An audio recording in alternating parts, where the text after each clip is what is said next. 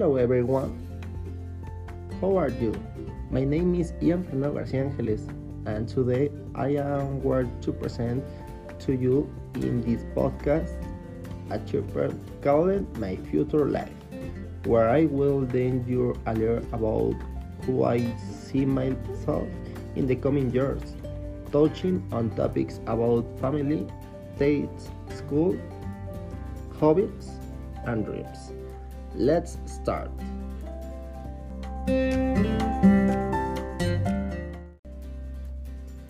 Hi Michelle, Hello, Fer. I saw that I have some message from you and that's why I prefer to call you. Yes, I just I want to say hello to know uh, how are you and what's up with you.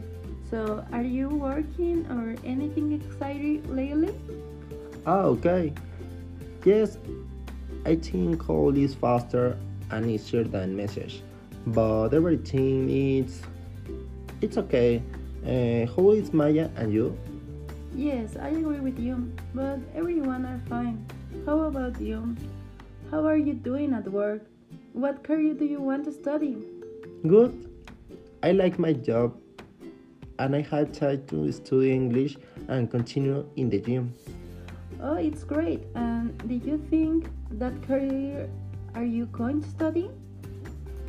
The truth is that I have two options. I am considering a career in pediatrics, another one is veterinary, but I don't know. Pediatric medicine is more complicated, in my opinion, but I like dealing with babies. So, you like children a lot? Yes, it's great to play with them and watch them grow. And do you think about having children later? I would love to, but I only in good time.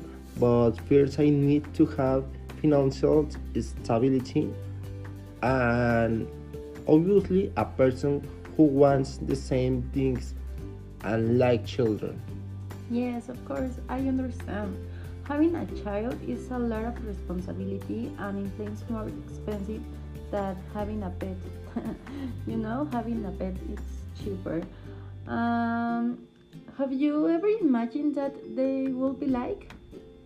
I can imagine them are that about not taller than me.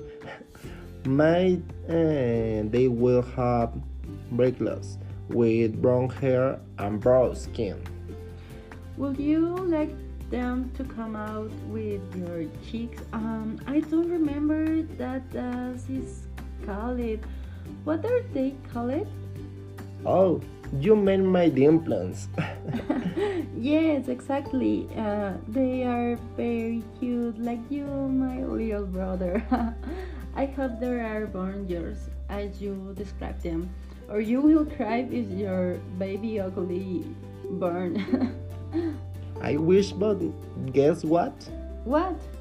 That's why I would really like to be able to continue studying for master's degree in pediatrics. That sounds fantastic.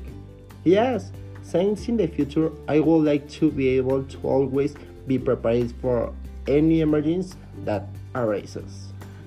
And how did you plan to get to the point? Um, because it's not easy.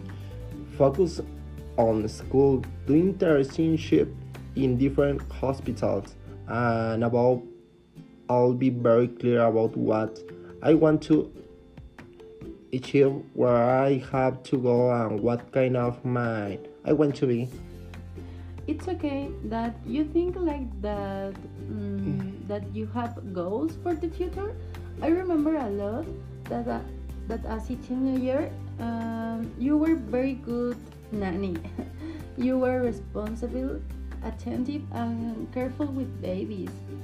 I am flattered, but are you want and the way you express yourself about me? I know. Uh, will you further further than you think?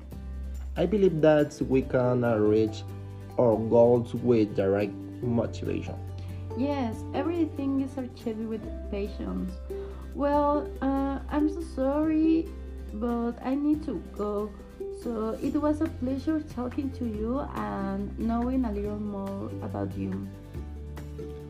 That's you. Uh, uh, thank you for walking the time to tell you me. I knowing how bossy I are with, with your baby. Yes, but I hope to see you soon and continue talking. We we really miss you.